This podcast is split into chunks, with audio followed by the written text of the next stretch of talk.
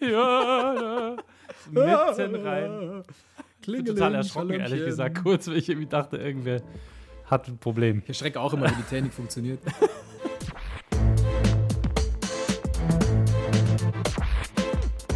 Klassik für Klugscheißer.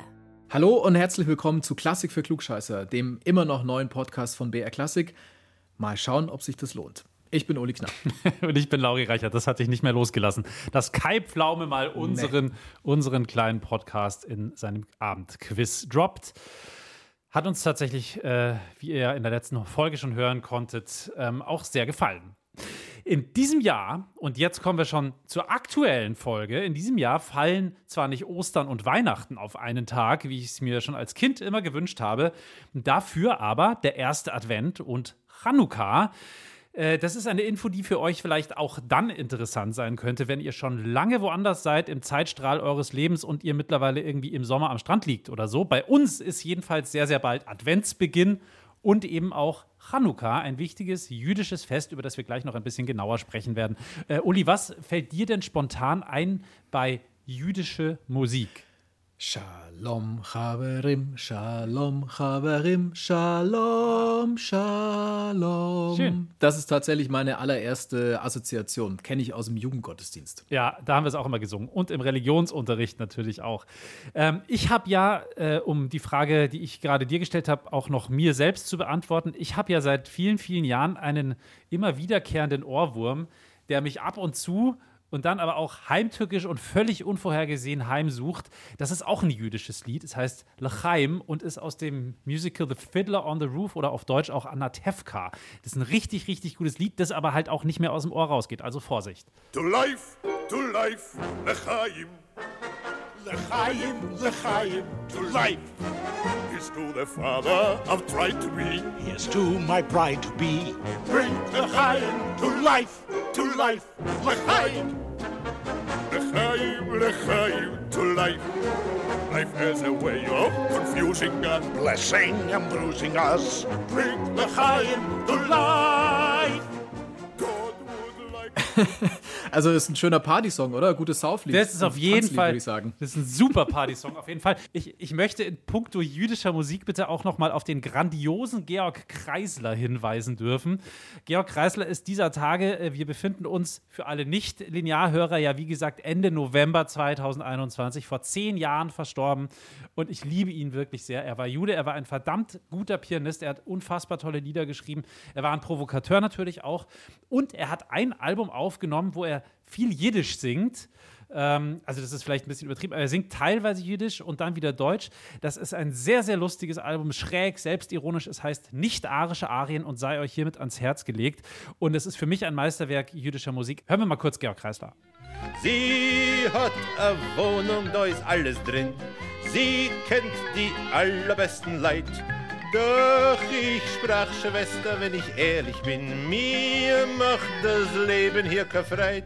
Ich fühl mich nicht zu Hause, zu Hause, zu Hause. Ich bin, soweit ich sehe, für dieses Leben zu primitiv. Ich fühl mich nicht zu Hause, zu Hause, zu Hause. Verzeih mir, wenn ich gehe, ich schreib da bald einen Brief. Das war ich fühle mich nicht zu Hause von Georg Kreisler aus seinem tollen Album Nicht-Arische Arien. Und äh, ja, natürlich, was mir noch als alter Klarinettenfritze einfällt, Klezmer-Musik. Ich habe ja in meiner Schulzeit, Uli, äh, meine Kohle bei McDonalds und beim Zeitung austragen verdient. Äh, vielleicht hast du auch sowas gemacht, ähm, dann weißt du, wovon Zeitungen habe ich auch ausgetragen, ja. Das habe ich auch gemacht. Ich war auch Paperboy. Aber als ich dann Teil einer Klezmer Jazzband wurde, also Klezmer, eine, eine weltliche jüdische Musikart, die natürlich auch Milliarden Unterströmungen hat, äh, da konnte ich jedenfalls dann äh, den Burgerbrater in die Ecke und die Zeitungen in den nächsten Bach werfen und habe eine Zeit lang damit dann bei Hochzeiten ähm, für einen Schüler tatsächlich ganz gut abgecasht am Wochenende immer. Sind wir dann mit unserer Klezmer-Band von Hochzeit zu Hochzeit getingelt. dann war doch die Klarinette und vor allem das Klarinette lernen für irgendwas gut, fürs Geld verdienen. Fürs Taschengeld als Schüler, ja. Ja. Äh, ja, natürlich, die Klarinette war mega, allerdings in diesem Fall gar nicht. Äh, Klarinette hat in unserer Band damals jemand gespielt, der viel, viel besser war als ich. Ich war der Gitarrero in dieser Kombination. Und noch besser als Andreas, unser Klarinettist damals in der Klezmer-Band, ist aber noch Jora Feidmann, der Klarinettengott des Klezmer überhaupt den Namen, den haben sicher schon einige von euch gehört. Sein Klarinettensound ist unverwechselbar, klagend, irgendwie auch witzig, immer wieder warm, also ganz, ganz toll. Er ist mittlerweile 85 Jahre alt und noch immer ganz unermüdlich auf Tour. Ich habe ihn selber schon einige Male gesehen, das letzte Mal ziemlich genau drei Monate vor Corona, also im letzten Jahr, Anfang 2020 in Söllhuben, in einem kleinen Kaff bei mir daheim in der Nähe, zusammen mit meinem Papa. Da siehst du mal, wie viel der unterwegs ist. Ist ja immerhin schon auch ein Weltstar.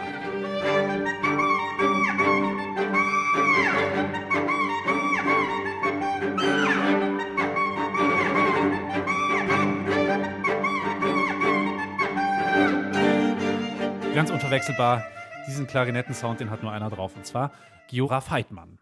Okay, also jetzt haben wir ja ein paar Beispiele gehört, die schon zeigen, dass jüdische Musik nicht das Äquivalent zu christlicher Musik ist, weil das Judentum eben nicht nur eine Religionsgemeinschaft ist, sondern auch eine Kultur und zu einer Kultur gehört dann eben religiöses und weltliches und beides wollen wir uns anschauen. Ja, und äh, was wir uns auch noch anschauen wollen, ist ein anderes Lied, äh, das wir auch ganz viel im Religionsunterricht damals gesungen haben. Uli, du hast ja gerade Shalom Chaverim angesungen. Wir beschäftigen uns später noch mit der Geschichte von Hevenu Shalom und äh, wir suchen nach jüdischen Motiven in der klassischen Musik und dann sprechen wir auch noch mit Tina Früh auf um genau zu sein, mit Professor Dr. Tina Früh auf, eine super spannende Frau, Organistin, Professorin in New York und eine der Fachfrauen überhaupt für jüdische Musik. Und ich würde sagen, wir fangen ganz, ganz grundlegend an und stellen uns erstmal die Frage, was ist eigentlich jüdische Musik? Wenn wir euch hier die jüdische Musik erklären wollten, dann ginge das gar nicht. Dann müssten wir in vorbiblischer Zeit anfangen und landen dann irgendwann bei Musik, die heute in Israel in den Charts läuft oder vielleicht auch beim Eurovision Song Contest. Und äh, räumlich wäre das auch ein sehr, sehr, sehr weites Feld. Da wären wir nämlich bei Musik aus Nordafrika, aus dem Nahen Osten, aus den USA und so weiter. Vielleicht erinnert ihr euch noch an unsere kleine Summer School. Ähm, da haben wir ja die Musikgeschichte in ganz kurz versucht abzubilden.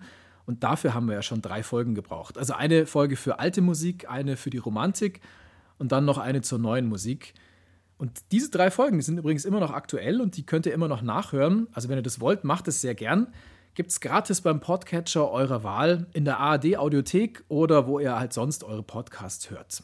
Und wenn ihr dann schon mal da seid und es noch nicht getan habt, dann lasst uns gerne ein Abo da. Das kostet euch nichts und auch so ein kleines Lob in Form von fünf Sternen oder einem kleinen Kommentar, das ist immer Deluxe und es hilft uns tatsächlich. Dann mag uns der Algorithmus mehr und das Ding hier läuft einfach wunderbar weiter. Bö, Werbung Ende. ja, ich war schon wieder im Werbesprech. Machst du gut. Danke. Ich habe eine ziemlich gute Definition gefunden für jüdische Musik. Und zwar von Jascha Nemtsov, der ist Pianist und Musikwissenschaftler. Ich zitiere: Jüdische Musik ist jedes musikalische Werk, das sich mit musikalischen Mitteln mit der jüdischen Identität auseinandersetzt. Zitat Ende. Okay, also dann bleiben wir doch am besten ganz nah an sehr konkreten Beispielen, äh, denn die zeigen ein paar ganz typische Eigenschaften von jüdischer Musik ziemlich gut. Und du, Uli, machst, glaube ich, den Anfang nach allem, was wir so vorhin besprochen haben. Es sei denn, du tanzt ja. aus der Reihe. Nee, nee, wir fangen ganz einfach mal an mit Chanukka. Also, Chanukka ist das Lichterfest. Das läuft acht Tage und auch acht Nächte lang. Das Ganze ist eine Erinnerung an die Wiedereinweihung des zweiten Tempels in Jerusalem im Jahr 164 vor Christus oder in dem Zusammenhang ist es wohl passender zu sagen vor der Zeitenwende. Ganz kurz, die Geschichte geht so.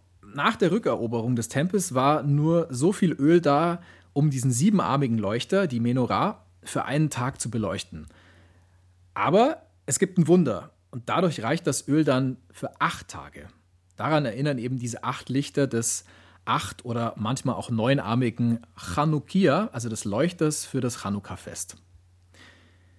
Jeden Tag zündet man eine Kerze an, bis am Ende eben alle acht brennen. Also im Vergleich zum Advent, da haben wir vier Kerzen, da sind es halt jetzt acht. Hanukkah feiern die Menschen in erster Linie daheim, also sie treffen sich da mit Freunden und Familie und für die Kiddies gibt es dann auch immer Geschenke. Außerdem wird äh, natürlich ordentlich aufgetischt und es wird auch gesungen. Also mich erinnert das ein bisschen an Weihnachten, ehrlich gesagt auch. Es ist ja auch noch zu einer ähnlichen Zeit und dann die Lichter, also der Übergang quasi vom Dunkeln ins Helle und so. Ja, voll. Also es gibt übrigens auch das sogenannte Weinuka. Weinuka?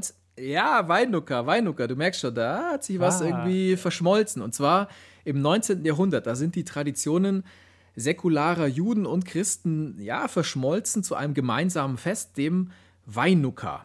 In den USA sprechen die Leute übrigens seit kurzem auch von Chrismucker. Also Christmas und Chanukka verschmolzen. Das Beste aus beiden Welten ist immer super. Was singen denn die Leute eigentlich an, an Chanukka, weil wir ja ein Musikpodcast sind?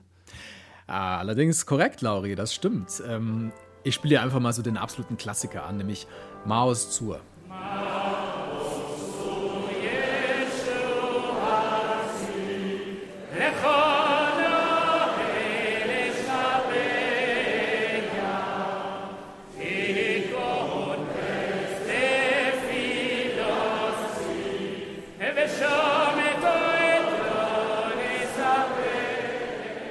Also, das war Mao's Zur und das bedeutet so viel wie Fels meiner Rettung. Der Text ist recht alt, er stammt vermutlich aus dem 13. Jahrhundert und der Autor, der ist nicht näher bekannt. Aber das ist auf jeden Fall das Chanukka-Lied. Es gibt mehrere Melodien und eine der bekanntesten geht zurück auf ein altes Lied, das unter deutschen Juden verbreitet war. Und zwar geht es so: So weiß ich eins, dass mich erfreut das Plümlein auf breiter Heide. Werf den Burschen zu Boden. Den kleinen Wiederpost. Das Plümelein auf breiter Heide. Gut, das habt ihr bestimmt erkannt. Eine wunderbare Szene aus das Leben des Brian. Übrigens mein Lieblingsfilm. Und ich bin natürlich völlig vom Thema abgekommen, sorry. Macht gar nichts. Das Thema ist, die Melodie hat auch Martin Luther hergenommen für sein Nun freut euch, lieben Christen gemein. Nun freut euch, liebe Christen und lasst uns fröhlich singen, dass wir getrost und all hinein mit Lust und Liebe singen. Ausgerechnet der Ja, Luther. das hat schon so eine gewisse Ironie, eine historische. Weil Martin Luther jetzt nicht unbedingt als der Freund des jüdischen Glaubens in die Geschichte eingegangen ist, sondern eher als Feind. Aber jetzt zurück zur Musik. Let's hear this again.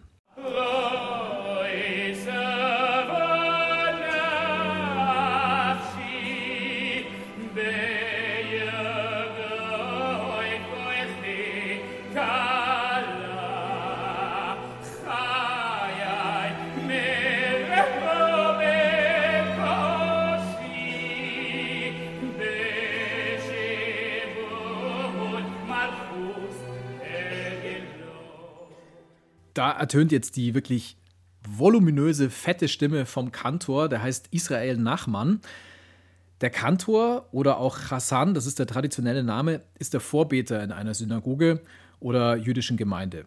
Und wie man jetzt auch, glaube ich, schon gehört hat, wer da singt, der ist ein wirklicher Profi. Also das sind echte Profisänger und die müssen dazu dann halt auch noch fit in der Liturgie sein. Das ist krass, weil das erinnert mich total an äh, unseren Diakon in meiner äh, Heimatgemeinde damals. Und der musste auch immer singen, weil es halt die Liturgie so vorschrieb. Der Mann konnte nur überhaupt nicht singen. Der hat keinen einzigen Ton getroffen. Und es war für den, das hat er mir auch mal erzählt damals, als ich Ministrant war, dass es für den immer die totale Hölle war, wenn, wenn wieder eine Messe bevorstand, auf der er singen musste oder bei der er singen musste. Ähm, und es klang ganz furchtbar und man hat richtig gemerkt, wie sich die ganze Gemeinde zusammengerissen hat, damit keiner losprustet und der arme Mann hat auch gelitten. Also das war einfach nur eine Quälerei. In diesem Fall, äh, das bleibt ja sozusagen den Kantoren erspart, weil die werden von vornherein einfach so ausgesucht, dass sie singen können. So ist es, ja. ja. Wird da eigentlich immer a cappella gesungen, weil das ist ja dann auch zigmal schwerer als mit Begleitung zu singen. Ja, auf jeden Fall viel schwieriger, aber ja, es ist a cappella. Also da gibt es keine Orgel, die dich begleitet oder irgendein anderes Instrument. Instrumente sind in orthodoxen Synagogen grundsätzlich verboten, und zwar seit der Zerstörung des Tempels in Jerusalem 70 nach der Zeitenwende. Das Beispiel, das wir hier jetzt aber gerade gehört haben, das ist aus einem Konzerthaus und da gibt es dann natürlich Instrumente.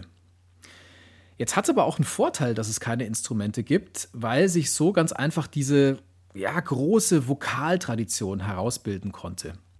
Ich möchte mal die christlichen Chorleiter sehen, die sich allein vor die Gemeinde stellen und dann so losschmettern können. Mir geht das irgendwie nicht aus dem Kopf. Aber es gibt schon welche, also sowohl Diakone als auch Kapläne als auch Chorleiter in christlichen Chören, die das können. Also wirklich da richtig schmettern können. Und kleiner Klugscheißeffekt. In Deutschland gibt es eine der wenigen Ausbildungsstätten für Kantoren und Kantorinnen, das Abraham Geiger Kolleg an der Universität Potsdam. Das gibt es seit gut 20 Jahren. 1999 ist es eingeweiht worden. Und es ist das erste Ausbildungsseminar für Rabbiner und Kantoren in Kontinentaleuropa nach der Shoah. Das finde ich ja interessant, dass du gerade Kantorinnen gesagt hast. Weil ja eigentlich Ja. bisher nur die Rede von Männern war, was ja nicht verwunderlich Ja. ist. Ja, so ist es natürlich. Aber tatsächlich gibt es auch Kantorinnen, zum Beispiel Avital Gerstetter aus Berlin. Das ist die erste weibliche jüdische Kantorin Europas.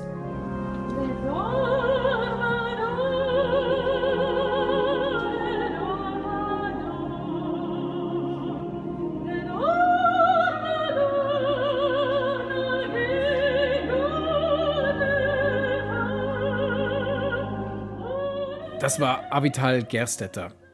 So, und dann räume ich gleich noch mit einem anderen Vorurteil auf. In der Synagoge, da läuft nicht nur Musik, die alt klingt, sondern auch sowas.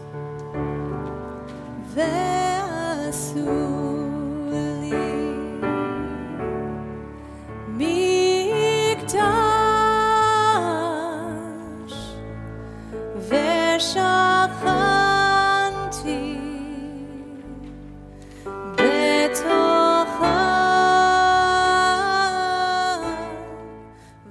Sanctuary Shaker Hymn heißt das Stück. Und das geht dann schon in eine eher, ja, wie soll man sagen, moderne oder fast schon poppigere Richtung.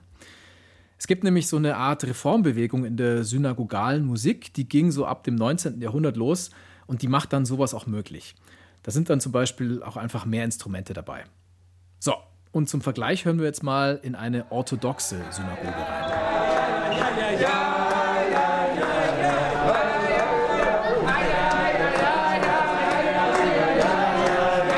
schön durcheinander.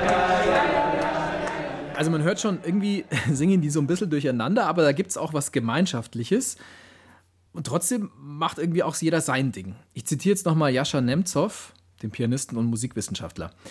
Zitat, diese klangliche Vielfalt entspricht den traditionellen jüdischen Vorstellungen von individueller Freiheit, die eine ganz persönliche Beziehung eines jeden Menschen zu Gott, seine Selbstbestimmung und moralische Eigenverantwortung prägt. Zitat Ende. Jetzt komme ich zu einem Stück, das wahrscheinlich die meisten von euch kennen. Hevenu Shalom Alechem. Das heißt übersetzt Friede sei mit dir. Das ist der Gruß religiöser Juden und wir hören einfach mal kurz rein.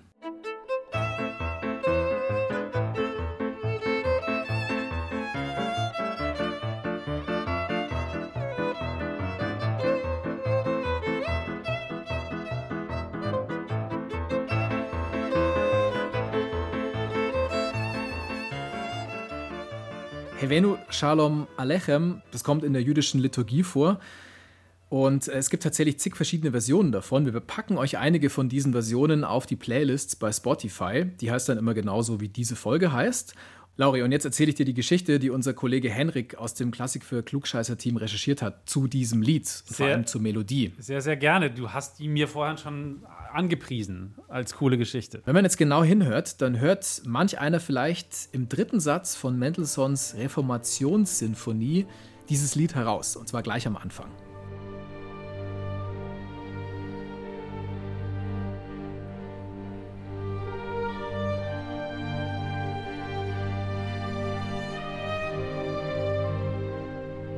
Jetzt sagen aber Musikwissenschaftler, nein, nein, das ist jetzt nicht so plausibel. Keine Ahnung, woher diese Melodie genau stammt. Hevenu Shalom wird immer nur als Traditional, als Folksong oder aus Israel angegeben. Das steht da dabei. Und das ist halt ein bisschen unbefriedigend, wenn man wirklich wissen will, woher es kommt. Auch weil das Stück im evangelischen Gesangbuch als Nummer 433 steht. Also deutschlandweit brave Protestanten dieses Stück singen in angeblich israelischer Musikfreundschaft. Das Begleitheft zum evangelischen Gesangbuch nennt als älteste Quelle ein Liederbuch Songs of Zion von 1942. Auf einer Seite auf Hebräisch hat Henrik, also unser Kollege, der das alles recherchiert hat, dank Google Translate eine Geschichte gefunden und die ist wirklich komplett anders als gedacht. Und zwar ist die Melodie vielleicht von einem Deutschen. Die, Moment, mal ganz kurz. Die Melodie von einem der jüdischen Klassiker ist vielleicht von einem Deutschen. Ja, es klingt ziemlich komisch, aber es könnte tatsächlich so sein. Es gibt nämlich Noten für Salem Aleikum, ein orientalisches Marschintermezzo. Diese Noten, die werden jetzt ungefähr aufs Jahr 1920 geschätzt und als Komponist ist eingetragen ein gewisser K.F.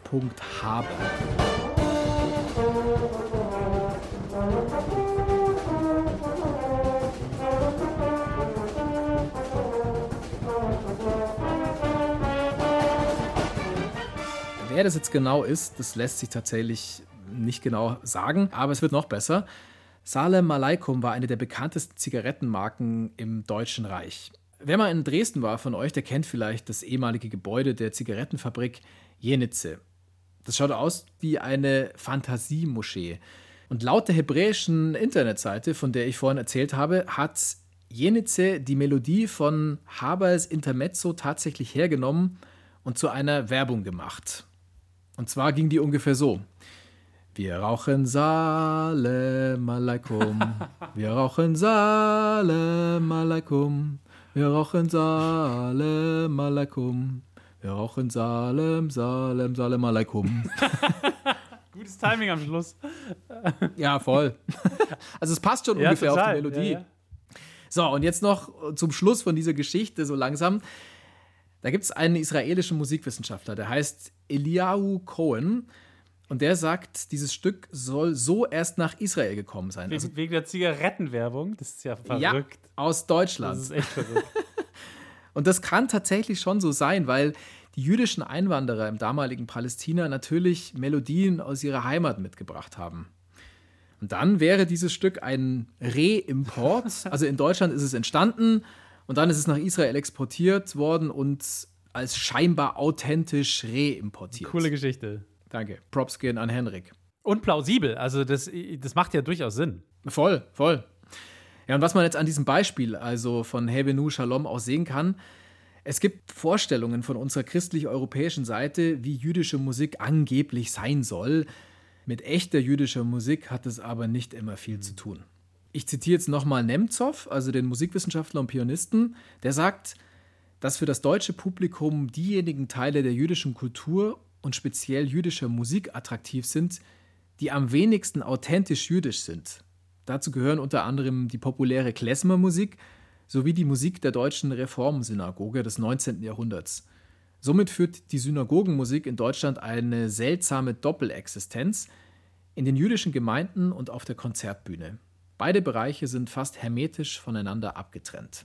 Zitat Nemtsov Ende. Und damit Starke auch Geschichte. Ende der Geschichte. ja, danke. Aber wie gesagt, Hendrik hat es komplett recherchiert. Das ist schon geil. Ja, vielleicht äh, kann man auch noch mal dazu sagen, dass es ja irgendwie immer noch nicht überall angekommen ist. Zumindest kann man manchmal den Eindruck bekommen. Aber ich sage es gerne nochmal: Nein, das Judentum ist eben nicht nur eine Religion, sondern eben auch, wie wir gerade auch schön nochmal gehört haben, eine Kulturgemeinschaft, ein Way of Life, eine Community, die sich über so viel mehr definiert als eben nur über die Religion. Ein gutes Beispiel, wir hatten es vorhin schon davon, ist natürlich die Klezmer-Musik. Das ist weltliche jüdische Musik, ganz einfach eine Volksmusik und wahrscheinlich auch das Erste, was jedem oder jeder einfällt, wenn er oder sie an jüdische Musik denkt. Das hat aber mit Religion erstmal nichts am Hut. Wörtlich übersetzt heißt Klezmer übrigens äh, Gefäß des Liedes. Schön, oder? Ja, sehr schön. Schenk doch mal ein. Genau. Schenk doch mal was ein in dieses Gefäß. So ein Gefäß ist sicher auch damit gemeint. Aber eigentlich war das schon vor langer Zeit die jiddische Bezeichnung für Musiker. Also ein Klezmer war ein Musiker und die Klezmorim ist dann der Plural, also mehrere Musiker. Diese Klezmorim, die sind in der Regel durch die Gegend getingelt. Die gibt es auch schon wahnsinnig lang, mindestens seit dem 15. Jahrhundert. Und wie gesagt, die haben nicht in der Synagoge gespielt, die waren nämlich eher weltlich unterwegs, aber die Religion hat natürlich immer mit reingespielt. Sie haben sich natürlich inspirieren lassen von dem, was in der Synagoge musikalisch passiert ist. Da waren sie ja selbst auch in der Regel immer wieder zu Gast und haben das dann quasi aus der Synagoge herausgetragen. Was ist damals passiert in so einer Synagoge? Wie kann ich mir das vorstellen? Ja, Mai, also der Rabbiner hat halt vor allem gesungen, so wie bei den äh, Christen der Pfarrer gesungen hat. Und von diesen Gesängen haben sich die Klezmorim vor allem inspirieren lassen. Was erstmal seltsam ist, weil Klezmer ist ja eigentlich vor allem Instrumentalmusik und hat mit Gesang gar nicht so viel zu tun. Aber wenn man genau hinhört, dann merkt man, dass die Instrumente oft die menschliche Stimme imitieren. Und zwar nicht so einen monotonen äh, Karl Lauterbach Singsang, also Karl Lauterbach in allen Ehren, aber er hat wirklich einen unverwechselbaren Singsang. Im Gegenteil, ähm, also da geht es ja wirklich sehr, sehr emotional zu. Da wird geseufzt, geschluchzt, geheult und gejodelt, was das Zeug hält. Es hat aber wahrscheinlich auch damit zu tun, dass die Klezmorim vor allem auf Festen Musik gemacht haben, auf Hochzeiten und so. So wie du damals auch, als du noch jung warst und Puste hattest. Ich habe ja Gitarre gespielt. Ich brauchte keine Puste, aber ja, du hast recht. Jedenfalls, das Klezmer zu einer Genrebezeichnung für jiddische Musik wurde, das ist noch gar nicht so lange her. Ich habe ja gesagt, Klezmer, das hat tausend Unterströmungen, das ist auch nicht so leicht zusammenzufassen. Aber in den 1970er Jahren, da wurde dann der Sound von wir hatten es ja vorhin schon kurz von ihm, von Jora Feidmann, dem Klezmer-Klarinettengott schlechthin. Sehr, sehr populär. Ja, und äh, dann wurde halt jüdische Musik, also die weltliche, generell einfach mal als Klezmer bezeichnet. Lass doch noch mal kurz was von dem Klezmer-Musiker überhaupt hören, damit wir noch mal ein Gefühl dafür bekommen. Hier ist äh, Musik von Giora Feidmann an der Klarinette.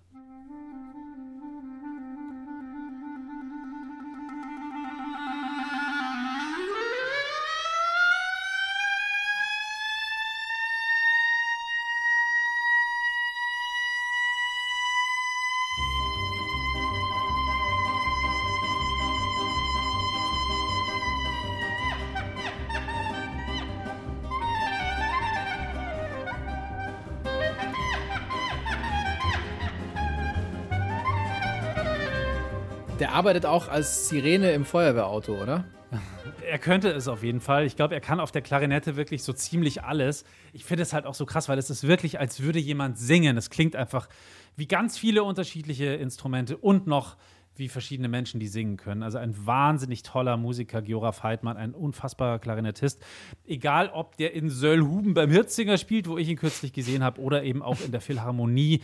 Der hat so viel Freude und Lust und er erzählt auch immer wieder gerne lustige und dann auch wieder nachdenkliche Geschichten. 85 Jahre alt ist dieser Mann mittlerweile und er tourt immer noch durch die Gegend.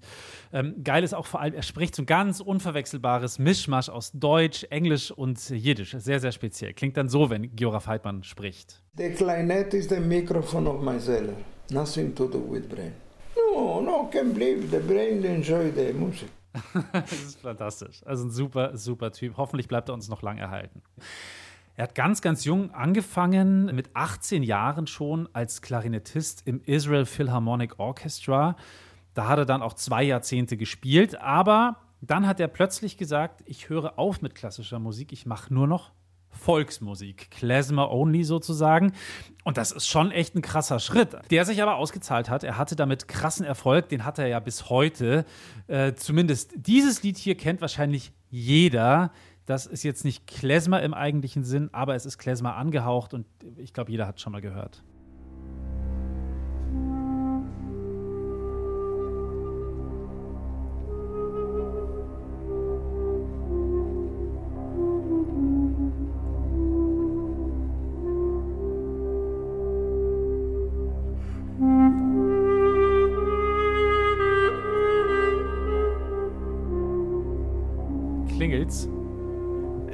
Ähm, Schindlers Liste, oder? Ganz genau.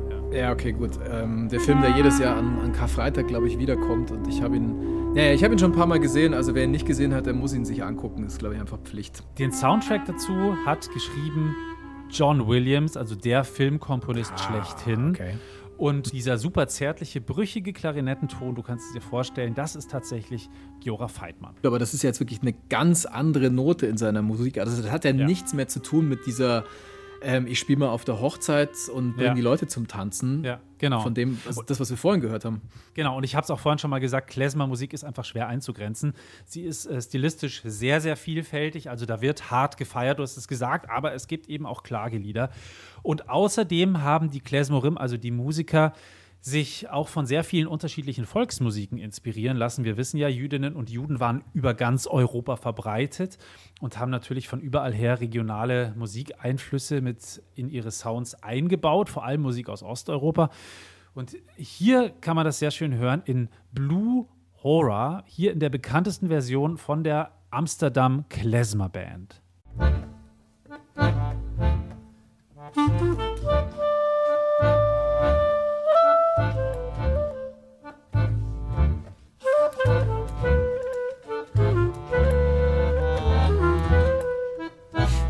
Also, also irgendwie ist es so, so leicht tapsig. Also, als würde da irgendwer rumhinken. Es klingt so ein bisschen wie ein hinkender Marsch oder ein, ein sehr, sehr trauriger, melancholischer, arrhythmischer Walzer. Irgend sowas. ja, voll, das Hinken. Ich finde das so gut, dieses Hinken. Das bringt so einen besoffen, melancholischen 5 Uhr morgens Vibe da rein. Also weißt du, wenn jemand dann wirklich so traurig und die Welt auf den Schultern habend irgendwie betrunken nach Hause wankt. Aber im Klezmer geht es halt auch ganz anders. Jetzt hören wir mal kurz in eine Partynummer rein, so als Kontrast. Wir hören jetzt in einen Freilach herein. Die Freilachs, also die Fröhlichen auf Jiddisch, das sind fröhliche Tänze und Tanzsongs. Die klingen so.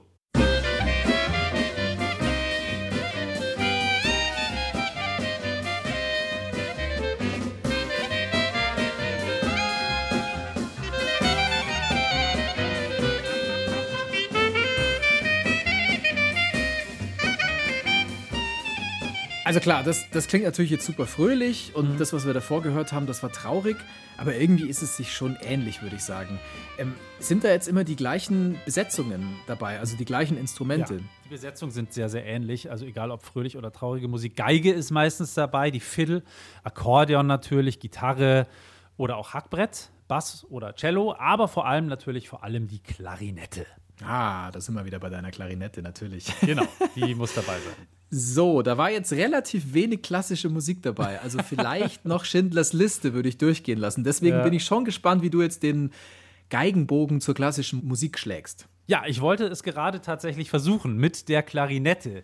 Die ist ja so prägnant und so typisch für jüdische Musik, dass klassische Komponisten natürlich als allererstes an die Klarinette gedacht haben, wenn sie versucht haben, Klezmer-Sound in ihre eigenen Werke zu integrieren.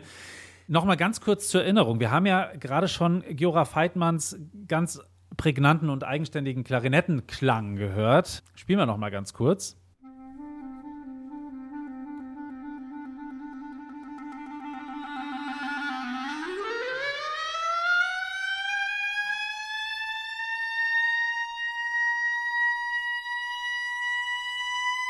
Ja, genau dieser Part, dieses Glissando nach oben, man muss eigentlich nur dieses Glissando auf der Klarinette hören und man weiß eigentlich irgendwie sofort, wo es lang geht. Hier findet man es wieder.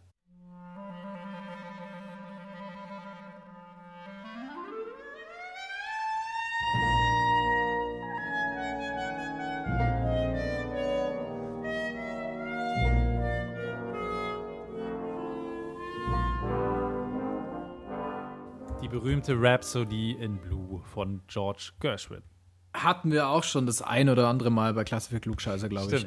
Das eine Mal, wenn ein klassischer Klarinettist so richtig die Sau rauslassen kann, dann sind wir bei Gershwin und äh, seiner Rhapsody in Blue. Der Anfang, dieser Triller, der immer schneller wird und dann ein kreischendes Glissando über, keine Ahnung, gefühlt 20 Oktaven im Klezmer-Style. Das ist aber nicht das einzige Beispiel für so eine Klezmer-Classic-Fusion. Die Rhapsody in Blue die äh, ist aus den 1920er Jahren. Es gibt aber schon viel früher deutliche jüdische Einflüsse in der Klassik. Ich sage nur Felix Mendelssohn Bartholdy. Eins seiner bekanntesten Werke, das lief auch schon ein paar Mal hier bei uns äh, bei Klassik für Klugscheißer, das hat er Mitte der 1840er Jahre fertig komponiert. Und das ist das hier.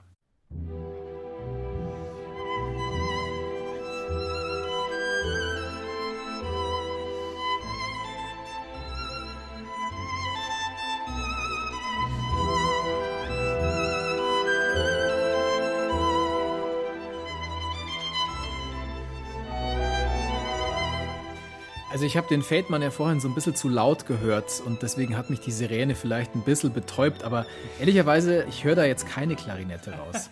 ja, Gott sei Dank, sonst hätte ich dich auch sofort zum Ohrenarzt geschickt. Es ist ja auch kein Klarinettenkonzert, sondern tatsächlich das Violinkonzert in E-Moll von Felix Mendelssohn Bartholdy. Und äh, vor allem die Eingangsmelodie, die klingt, könnte man schon sagen, ziemlich klezmerig. Ähm, das würde auch Sinn machen. Er hatte ja selbst jüdische Wurzeln. Seine Eltern waren Juden die dann aber ihre Kinder haben christlich taufen lassen, weil sie es, Zitat, als Juden unnötig schwer hätten im Leben. Das hat der Vater von Felix Mendelssohn Bartholdy wirklich mal gesagt. Damals äh, wissen wir, in Europa hat ein krasser Antisemitismus geherrscht. Und genau deswegen ist es auch kein Wunder, dass man nicht so oft sehr, sehr deutlich den Einfluss jüdischer Musik in der klassischen Musik hören kann. Aber, aber es gab doch recht viele jüdische Komponisten. Hm? Natürlich, also wir haben es ja gerade gehört. Felix Mendelssohn Bartholdy zum Beispiel. Gut, der wurde dann später christlich erzogen, aber zum Beispiel auch noch Meyerbeer oder Jacques Offenbach. Aber das Interessante ist, es waren zwar jüdische Komponisten, aber man hat jüdische Musik quasi nie in deren Musik gehört. Äh, es gab generell nur wenige klassische Komponisten, die sich hörbar haben von jüdischer Musik inspirieren lassen. Zum Beispiel einer davon, eine Ausnahme quasi, ist Max Bruch, ein Komponist der Romantik und ein sehr enger Vertrauter auch von Johannes Brahms gewesen und selber auch großer Verehrer von Felix Mendelssohn Bartholdy. Aber der konnte sich das sozusagen leisten, weil er erstens kein Jude war, sondern Christ. Und außerdem hatte er damals einen krassen Namen, einen großen Namen. Er war super etabliert, so eine Art Star. Und äh, so hat er komponiert, der Max Bruch.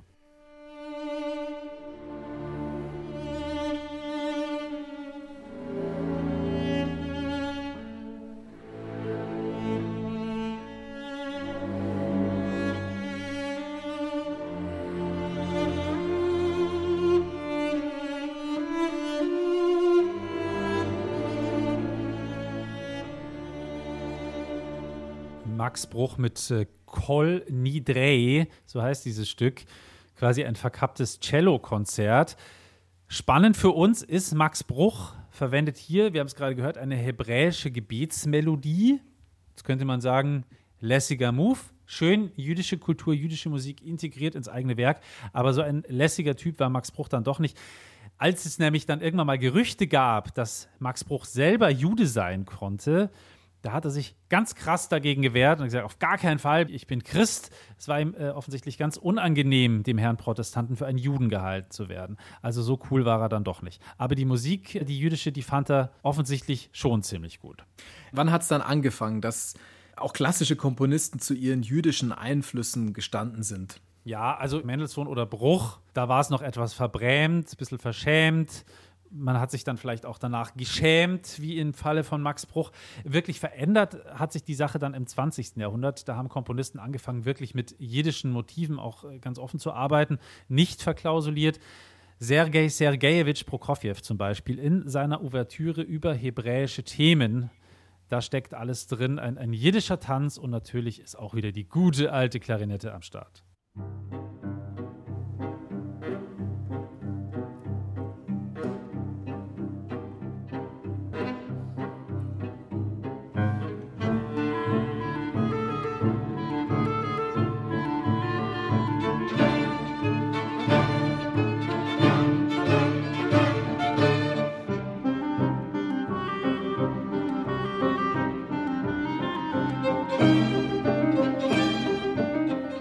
Gerade Prokofjew und dann muss man in dem Zusammenhang natürlich auch noch Maurice Ravel nennen. Den hatten wir ja erst in der letzten Folge über Tiere, weil Ravel so ein krasser Katzenmensch war. Er hat zwei Melodie Hebraik geschrieben, also zu Deutsch zwei hebräische Melodien und eine davon ist wundervoll und ist benannt nach dem jüdischen Totengebet Kaddish.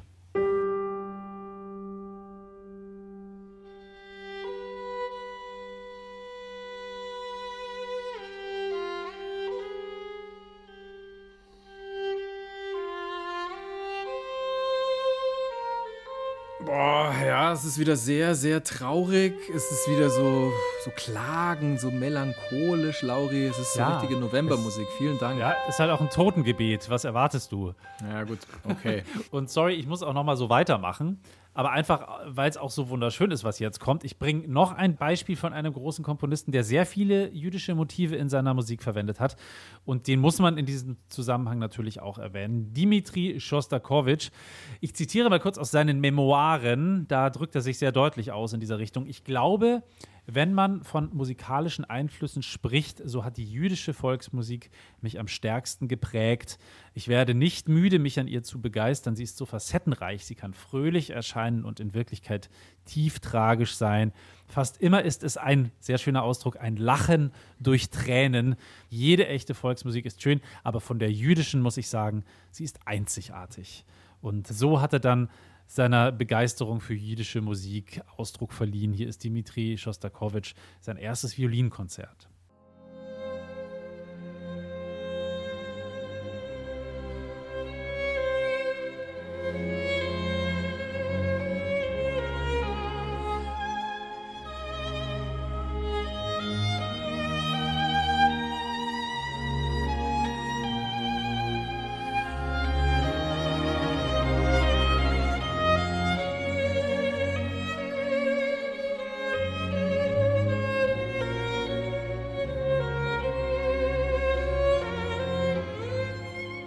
Ja, Lachen durch Tränen hat äh, Dimitri Schostakowitsch selbst bezeichnet. Finde ich passt ganz gut.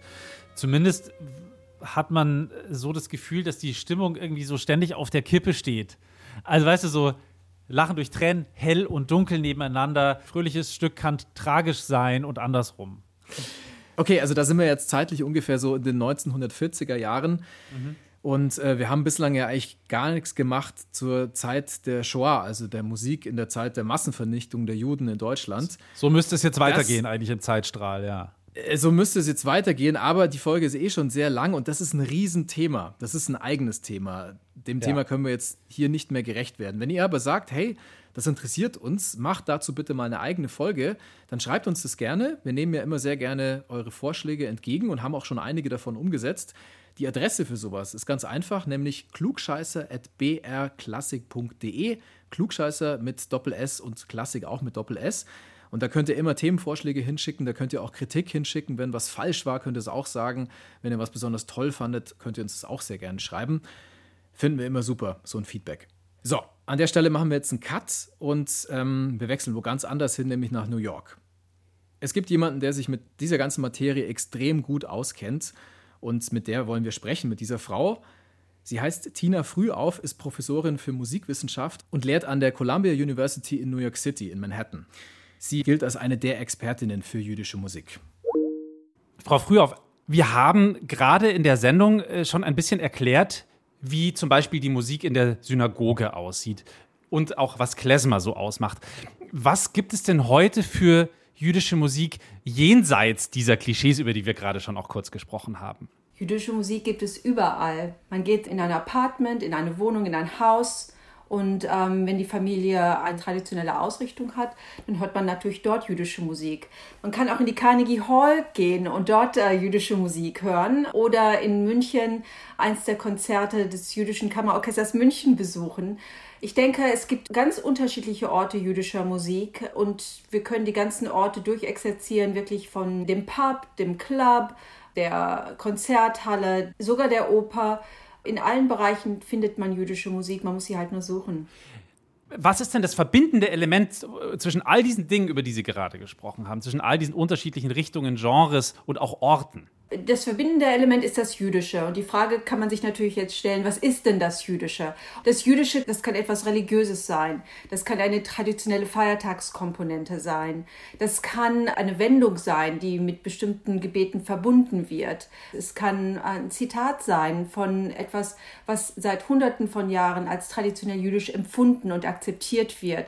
Also es könnten ganz unterschiedliche Bereiche sein.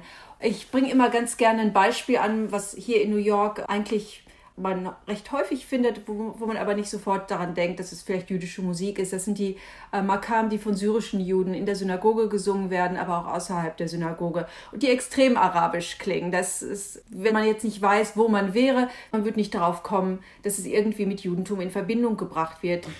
Wenn man da jetzt quasi neu einsteigen will, was würden Sie empfehlen? Also welche Stücke sollte man sich anhören auf jeden Fall? Ich denke, es ist für viele, die sich der jüdischen Musik öffnen möchten, wichtig, sich der Musik der Synagoge zu öffnen. Und da gibt es ganz, ganz unterschiedliche Wege, wie man das machen kann. Man kann mit der ähm, Synagogalmusik Europas anfangen. Die fühlt sich wahrscheinlich sehr bekannt an. Und wenn man die Diversität jüdischer Musik in der Synagogalmusik finden möchte, dann kann man einfach mal schauen, wie Juden sich in Bukhara ausgedrückt haben oder in Syrien oder aber auch in Nordafrika oder aber auch im 21. Jahrhundert in, in Amerika, wo immer wieder neue Stücke komponiert werden und wo es ganz neue Strömungen gibt. Es, es gibt sehr viele andere Bereiche, wo jüdische Musik unglaublich lebendig ist, wenn man mit der Musik der Synagoge sich nicht vertraut machen möchte, weil es eben hebräisch ist und man versteht hebräisch nicht. Dann gibt es ganz andere Wege. Popularmusik, Sie hatten Klezmer erwähnt und ich denke, Klezmer ist einfach ähm, so ähm, ein einfacher Zugang, weil es eben primär Instrumentalmusik ist und man muss sich nicht mit Sprachen auseinandersetzen, die man nicht kennt und nicht versteht. Und äh, ich denke, das hat vielen einen sehr, sehr einfachen Zugang bereitet.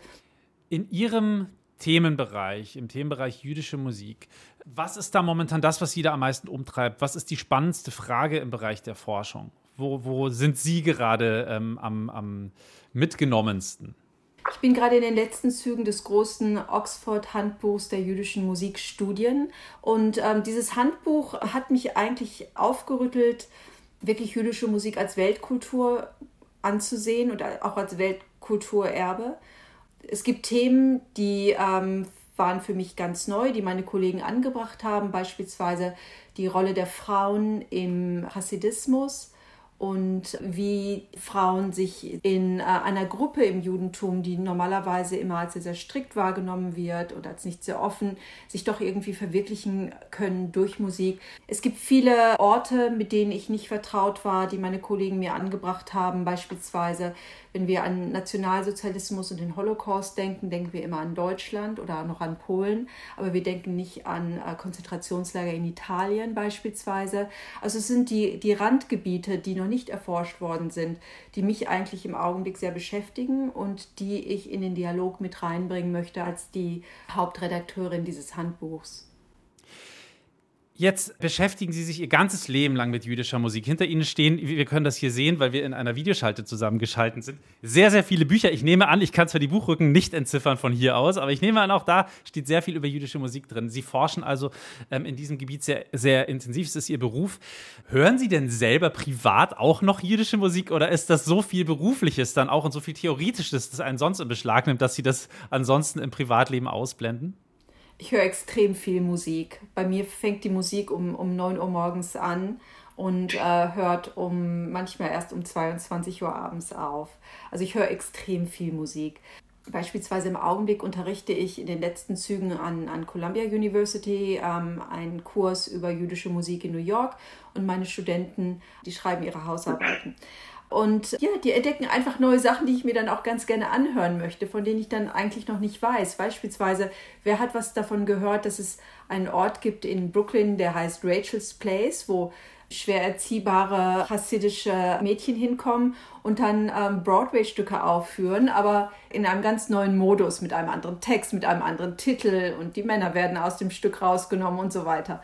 Ähm, also es sind so Sachen, die ich, die ich durch meine Studenten oft kennenlerne die ich nicht kenne und die höre ich mir dann natürlich auch sofort an. Das muss ich dann sofort wissen und auch sofort hören natürlich. Was sind das für Stücke, die die dann ähm, verändern? Also kennt man die Broadway-Stücke? Bei uns vielleicht auch? Fiddler on the Roof ist wahrscheinlich das, äh, das ganz Wichtigste. Und an, äh, Anatevka auf Deutsch. Genau, Anatevka auf Deutsch. Und Anatevka ohne Tevye ist wahrscheinlich recht komisch, aber das, äh, wenn man dann auf Männer verzichten muss, weil es eben die religiösen Gesetze so vorschreiben, dann geht es dann auch so in Brooklyn. Einer meiner Studenten hat sich gerade mal wieder mit Bob Dylan beschäftigt. Das ist immer ein äh, interessantes Thema. Und Bob Dylan habe ich jetzt jahrelang nicht gehört. Jetzt höre ich mir diese Woche wieder Bob Dylan an, weil ich mich mit ihm auseinandersetzen muss, wie er was angeht. Also viele Bereicherungen äh, kommen wirklich aus meinem Studentenkreis und deren Interessen. Und das finde ich ehrlich gesagt sehr schön. Das ist immer sehr erfrischend und das ist eine Perspektive, die ich nicht vorgebe, sondern die mir vorgegeben wird und die meinen Horizont stetig erweitert.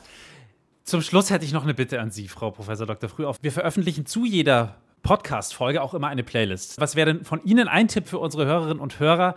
Ein, ein Stück jüdische Musik, die äh, auf diese Playlist passen würde. Maos Zur. Und zwar schlage ich Maus Zur vor, weil wir kurz vor Chanukka stehen. Und Maus Zur ist ein ganz wichtiges Chanukka-Stück, was gesungen wird an Chanukka. In der Familie, in der Synagoge. Und wenn dann die Zuhörerschaft auf Abenteuer aus ist, es gibt ganz viele verschiedene Varianten, und man kann dann auch ganz bequem an einen Streaming-Service gehen und mal hören, wie die Varianten anderer Länder klingen, um zu sehen, wie divers das Judentum eigentlich ist, musikalisch. Das ist ein ganz wunderbarer Tipp. Unter anderem auch, weil wir über Maus Zur tatsächlich auch in dieser Folge etwas ausführlicher schon gesprochen haben. Also danke nochmal für diesen Tipp und auch für den Tipp, dass man sich sozusagen mal die unterschiedlichen Varianten anhören kann, weil äh, das finde ich auch immer höchst interessant. Das ist ja auf Streaming-Services sehr, sehr einfach.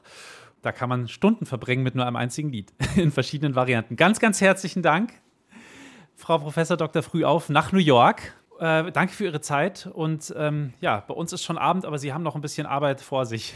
Ich hoffe, es wird angenehm. Ich wünsche Ihnen alles Gute, herzlichen Dank. Das war Professorin Tina Frühauf von der Columbia University in New York City, eine absolute Koryphäe auf dem Gebiet der jüdischen Musik.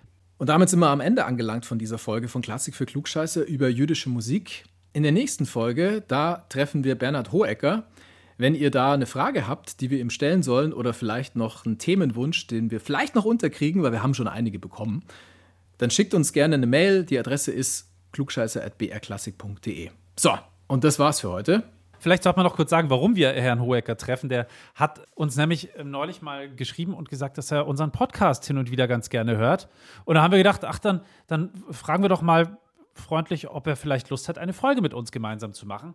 Und lieberweise hat er zugesagt. Sind wir mal gespannt, worum es gehen wird. ich bin auch gespannt. Und ich bin vor allem Uli Knapp. Macht's es gut. Servus. Ich bin Lauri Reichert. Bis demnächst in diesem Theater. Tschüss. Happy Hanukkah.